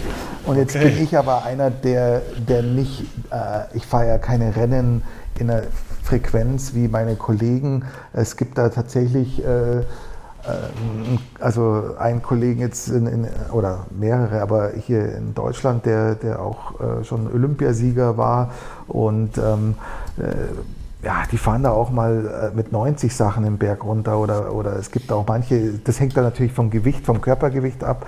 Äh, wenn du schwerer bist, äh, dann gibt es auch welche, die fahren auch 100 den Berg runter. Also es ist wirklich Hammer. Ist natürlich krass, weil du bist dann mit so drei Rädern, liegst da im Bike, wo du festgestallt bist. Wenn da irgendwie Reifen platzt, na, Servus, dann ist natürlich nicht so geil. Aber ich, ich fahre gerne, ähm, ich bin jetzt gerade noch, bevor ich hier ins Krankenhaus bin, eine Woche vorher fast äh, also 85 Kilometer gefahren und, und äh, mit, mit 500 Höhenmetern und so. Es war echt ganz, ganz nice. Allerdings ein bisschen heiß war es, aber es macht richtig Spaß. Und ich habe es auch schon mal, es gibt da einen Berg, der äh, ja, bin ich jetzt zweimal hochgefahren, der hat dann zum Schluss 14 Prozent. Äh, das hat schon ein bisschen wehgetan mit den Armen. Also das ist echt äh, richtig hart, aber dank, äh, dank Eagle äh, und, und äh, genau komme ich da jetzt auch besser den Berg hoch mit einer Eagle SRAM Kassette. Das ist schon, schon fein. Ja. Dann fehlt da nicht mehr viel, bis IPDS auch kein Problem mehr ist für dich. ja, genau. Sehr krass, cool. Nee, nee. Ja, aber das mache ich nicht so. Also das ist jetzt äh, 10% kann man noch machen mal oder, oder so, aber das dann drüber, das tut dann schon weh. Ja, ähm, das ist, tut dann echt, äh, kann dann auch in der Schulter ist es dann nicht so fein. Da kannst du dann für Wochen hast dann irgendwie Probleme mit der Schulter und das ist als Rollstuhlfahrer auch nicht so toll, weil ich muss ja immer meinen mein Rollstuhl die, die Reifen ins Auto reinheben oder so oder hebst irgendwas anderes dauernd mit den Armen. Das, äh, ja. Naja, nee, aber macht richtig Laune. Also das, das ist super geil. Und was abgefahren ist und was sicherlich sehr wenige wissen, es gibt einen Top Freerider, der mittlerweile auch richtig gut dabei ist. Das ist ein Australier, der Grant Allen. Äh, vielleicht Hannes, vielleicht kennst du, ich weiß jetzt nicht. Äh, der ist, ähm, der hat einmal den Red Bull Ride gewonnen und wir haben uns mhm. auch auf dem Red Bull Ride kennengelernt. Ähm, und er hat sich leider auch bei, ich glaube, war auch ein Dreh oder so, hat er sich auch den Rücken verletzt. Ähm, ist noch nicht so lange her wie bei mir, aber so Ende 2000er oder 2010 um den Dreh. Ähm, war letztes Jahr bei Olympia dabei und jetzt auch in Kanada war ja auch äh, Paralympic äh, WM, äh, war da auch irgendwie Sechster oder so. Also äh, der gibt richtig gut Gas. Ja, Aber es ist hart, du brauchst halt wahnsinnig viel Zeit. Wenn du auf der Straße ist, genauso wie halt ein Rennradfahrer, äh, da brauchst du wahnsinnig viel Zeit. Ja, ja warst du nicht? Ja, ich bin, ah, bin auch hier. Ja, ja. Musst du gleich los oder, oder musst du aus dem Zimmer wieder raus? Nee, ich wurde, nee, nee, alles, äh, es geht noch. Es geht noch. Ja, okay, ja. ja, wir werden, ja. wir werden gar nicht mehr so ewig machen tatsächlich. Wir sind jetzt auch schon relativ weit. ein paar kleine Fragen haben wir, denke ich, noch. Und dann würden wir so langsam Richtung Schluss ähm, gehen. Ähm, was mich noch, äh, was, äh, genau, die zweite Frage, die ich vorhin äh, schon kurz ähm, gesagt, oder beziehungsweise die zweite Frage, die ich noch stellen wollte, war, und zwar, ich habe irgendwann, ich glaube auf Facebook oder auf Instagram war es das erste Mal, da habe ich dich dann gesehen, dass du, ich glaube vor zwei Jahren war es, irgendwann so ein äh, Exoskelett äh, erstmals benutzt hast. Das hast du auch in einem, in einem Film, der ich glaube letztes Jahr rauskam, einem, ähm, den Red Bull gedreht hat über dich, äh, äh kam das auch ein bisschen äh, rein. Und zwar äh, konntest du mit diesem Exoskelett im Prinzip, also mit dem Support von diesem Exoskelett äh, quasi wieder äh, Schritte machen. Und da wollte ich dich mal fragen, weil ich fand, es sah total irre aus irgendwie. Ich wusste gar nicht, dass es solche Möglichkeiten mittlerweile gibt. Kannst du da so die, die Vorteile erklären? Wie, äh, wie oft machst du das? Machst du das regelmäßig und was, was bringt das?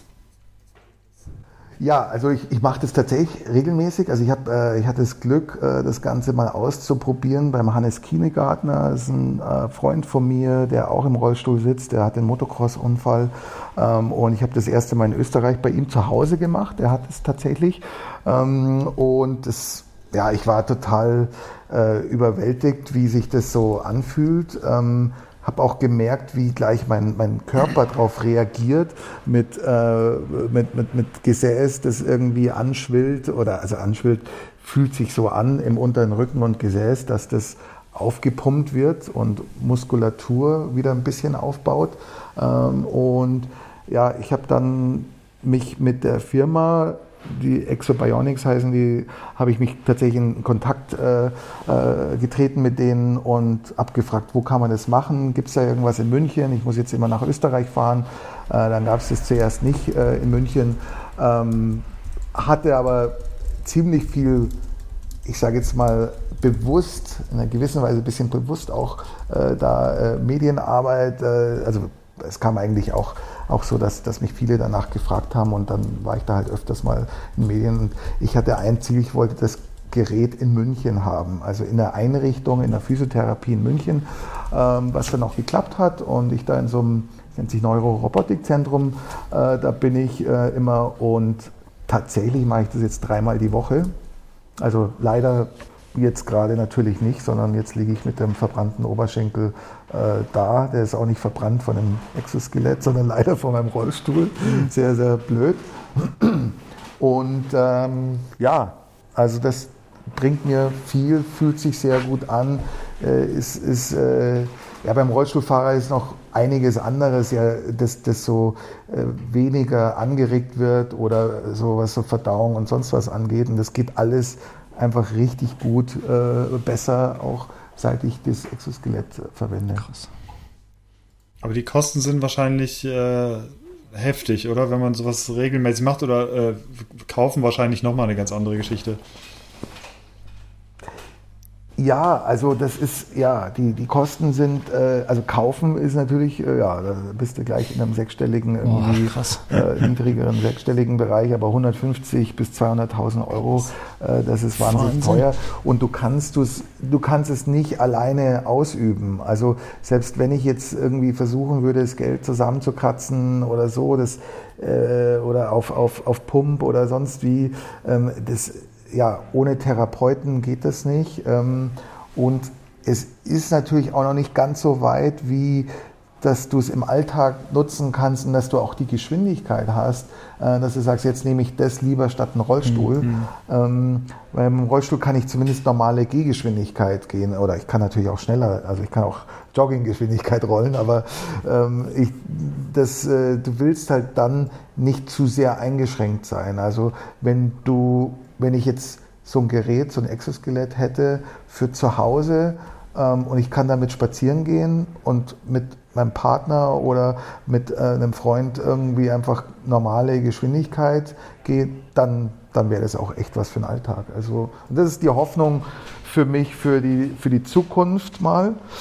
Und natürlich hat es für mich eben diese Reha, äh, also der Reha-Gedanke, weil Gehen ist lebensverlängernd. Also das ist ja für den normalen Menschen auch, wenn du nur sitzt oder liegst oder äh, irgendwie in irgendeiner Position bist und gar nicht viel gehst, dann äh, das ist für, für, den Körper nicht so gut. Mhm. Also der Körper sollte schon öfters gehen. Radfahren ist natürlich super auch.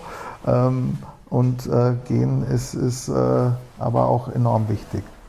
Ja, habe gestern gerade einen Tweet gelesen auf Twitter, dass äh, jede Stunde Radfahren verlängert dein, dein Leben um eine Stunde und jede Stunde Autofahren verkürzt es um eine Stunde. Was ja ungefähr, ähm, also was sicherlich nicht wissenschaftlich haltbar ist, aber was ja ungefähr auch das ähm, widerspiegelt, was du gerade gesagt hast, dass eben die Bewegung dann doch sehr, sehr wichtig ist für den Körper und für den Menschen.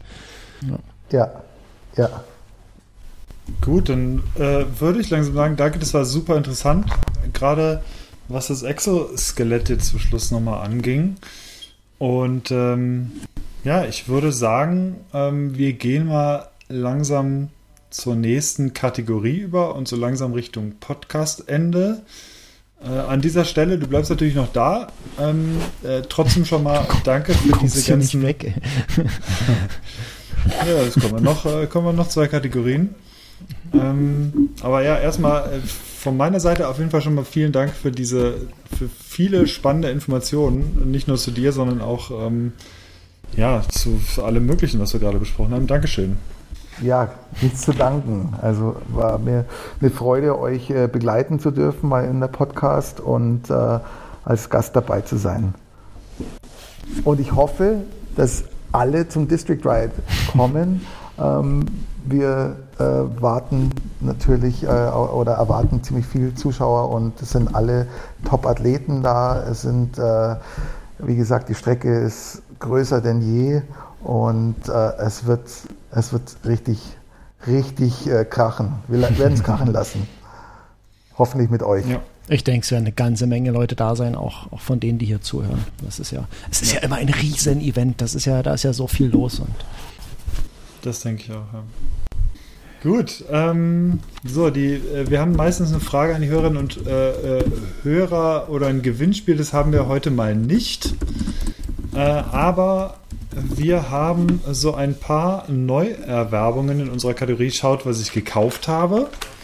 Und ähm, ja, ich fange einfach kurz an. Es ist sehr kurz und schmerzlos. Ich habe mir zwei Thule Upright Fahrradträger gekauft für das Dach, weil ich keine ähm, weil ich keine hinten auf die Kupplung draufpacken kann. Und die sind sehr gut. Ich durfte sie schon mal testen.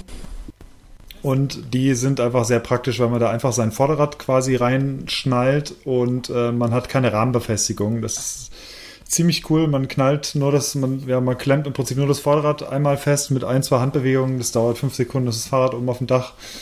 Und die sind einfach super cool. Und gerade wenn man in Urlaub fährt, dann ist es doch relativ sinnvoll, äh, gerade oder Carbonrahmen halt irgendwie transportiert und es ist ganz cool, den nicht mit dem Rahmen klemmen zu müssen. Mhm. Das habe ich mir gekauft.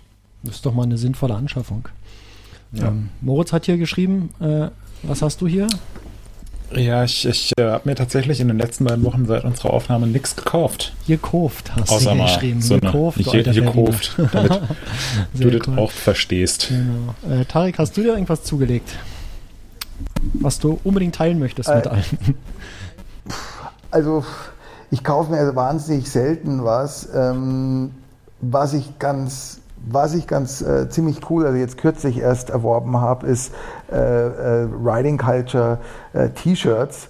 Ähm, da habe ich äh, mir gleich drei geholt, weil die so ein abgefahrenes Design haben mit, äh, mit einer Krake drauf, einem Oktopus drauf und deren Leitspruch ist ja Think Less, Ride More.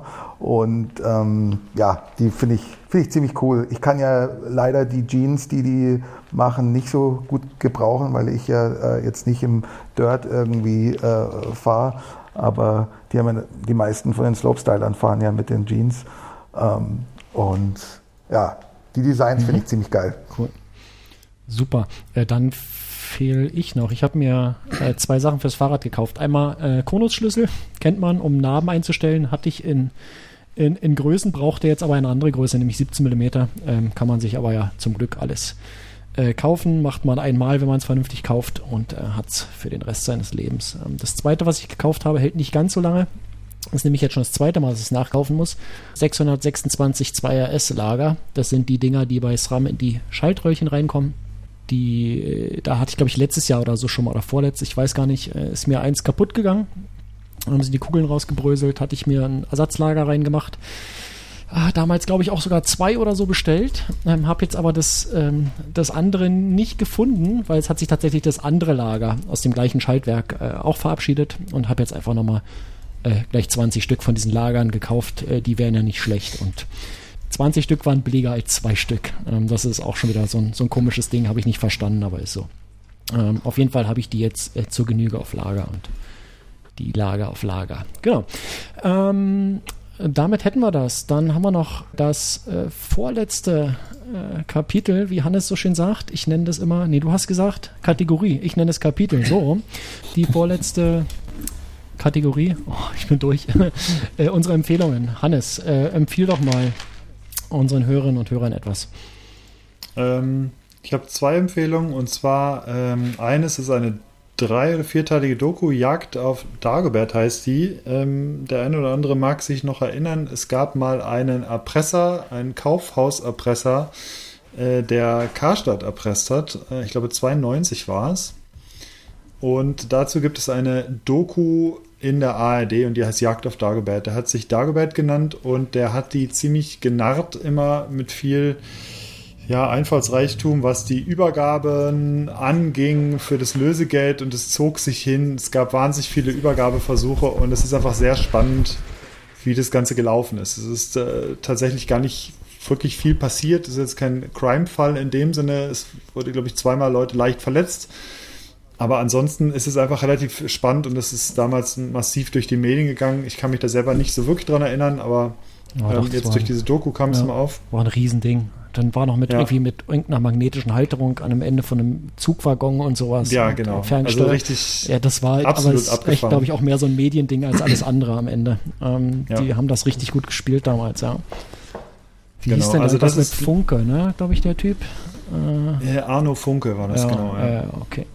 Hm. Also richtig, äh, wirklich spannend. Äh, der hat sein Zeug immer irgendwie bei Konrad gekauft. Äh, hm. Und zwar hatte das, gab es so viele Übergabeversuche und so viele Basteleien, dass der das so teilweise halt schon Zivilpolizisten ähm, als Verkäufer in diversen Konrad-Filialen agierten, ja. äh, um den eventuell Hops zu nehmen, was er aber dann äh, bemerkt hat und wieder flüchten, also völlig irre. Ja, Na, zwei, genau, zwei Konrad-Filialen äh, gab es, äh, glaube ich, damals mhm. in Berlin. Anna Orania und Anna Hasenheide. Ich weiß gar nicht, ob es die überhaupt noch gibt. Ich glaube, Konrad wollte die auch zumachen jetzt irgendwann, aber mhm. kann ich mir richtig, richtig, geil vorstellen. Ey, total cool. Ich glaube, das muss ich gucken. Äh, ist das eine, eine, Serie oder ist das ein Podcast? Äh, das ist eine vierteilige Doku, eine also Serie. mit, mit Bild. Mit Film, ja. Ja, okay, cool. Das werde ich auf jeden genau, Fall schauen. In der Mediathek. Genau, und das zweite gibt es auch in der Mediathek, und zwar laufen ja gerade die European Championships in München. Und äh, da hat es mich, da gab es einen Abend, den ich so Sport- bzw. Leichtathletik-mäßig lange nicht mehr gesehen habe. Und zwar mh, war das der Abend, wo Niklas Kaul Gold im Zehnkampf gewonnen hat und Gina Lückenkämper Gold im 100-Meter-Sprint. Das, äh, und dann gab es noch Medaillen im Diskus, Silber und Bronze und das Ganze passierte in einem Zeitraum von, ich glaube, anderthalb Stunden. Das war der völlige Wahnsinn. Ähm, und ich bin jetzt, ich bin einfach irgendwie auch so sehr Multisport begeistert und deswegen gucke ich sowas eigentlich auch dann irgendwie die ganze Zeit. Und äh, ja, das war irre, was, also Niklas Kaul, äh, alle wussten, der ist jetzt auf Platz 3 und der braucht jetzt umgerechnet 27 Sekunden Vorsprung in den abschließenden 1500 Metern im Lauf auf, auf, den, auf den Erstplatzierten, damit er das noch nimmt und haben das umgerechnet, also damit er noch Gold holt und haben das umgerechnet irgendwie in Meter und gesagt, ja, er muss wahrscheinlich so 147 Meter Vorsprung haben dann würde der das Ding gewinnen oder halt 27 Sekunden. Und äh, alle wussten, der Erstplatzierte ist relativ schlecht im 1500 Meter Laufen und der Kaul ist sehr gut. Und der Kaul ist, glaube ich, dann 80 Meter vor dem zweiten reingekommen und ich glaube 200 irgendwas Meter vor dem. Also es war ein irre, also wirklich, ähm, muss ich das mal anschauen, das ist wirklich der absolute Wahnsinn. Und mhm. ja, dass Gina Lückenkämper jetzt nach äh, vielen Jahren nicht so gut auf einmal äh, Gold im Sprint holt. Also es ist äh, schon ziemlicher Wahnsinn. Also alle, die so, die Bock haben auf sowas, die sollten sich das angucken. Da gibt es eine gute ähm, Zusammenfassung, die wir auch in den Shownotes verlinken. Genau, ist wie immer alles verlinkt. Ähm, Moritz. Ja, ähm, ja ich habe jetzt keine, äh, keine ganz aktuelle Empfehlung, aber weil ich mal wieder damit fertig bin mit allen, glaube zehn Staffeln, ähm, wer es noch nicht kennt, noch nicht gesehen hat, die ähm, US-Ausführung von The Office immer wieder toll. Ja, ja alle, alle neun Staffeln. ja, sehr cool. Finde ich auch gut. Das ist eine gute Empfehlung. Äh, wer The Office liebt, der sollte sich auch äh, Parks and Recreation angucken. Ist von den gleichen Leuten gemacht. Äh, andere Schauspieler freilich, aber ähm, der Humor ist, ist, sogar noch geiler. Ähm, und konsistenter über die Staffeln vor allen Dingen. Tarek, hast du was, was du empfehlen möchtest? Ähm, ja, tatsächlich war ich jetzt äh, ja hier im Krankenhaus, habe ich dann doch ein bisschen Zeit hin und wieder mal, äh, habe dann auch äh, Netflix geschaut und äh, habe mir Hustle angeschaut ähm, und äh, schon öfters mal empfohlen worden, äh, mir zumindest. Und ich fand den wahnsinnig komisch. Zwischendrin eine Szene, wo es mich tatsächlich äh, weggeschmissen hat, ähm, wo äh, Adam Sandler äh, ruft dann äh, den Dirk Nowitzki an und wenn man sich das in Englisch Original anhört äh, oder anschaut, dann äh, ist es nochmal extra lustig. Ähm, er sagt dann, hey Schnitzel und, und, ruft den Dirk Nowitzki an, der dann erstmal so tut, als würde er ihn gar nicht kennen. Ähm, und, und er ist aber gerade vor so einem vor so einem Supertalent irgendwie auf Mallorca, äh, den er unbedingt überzeugen will, dass er in Amerika als Profi äh, oder NBA-Spieler äh, äh, ja, da eine Gelegenheit ähm, bekommen soll.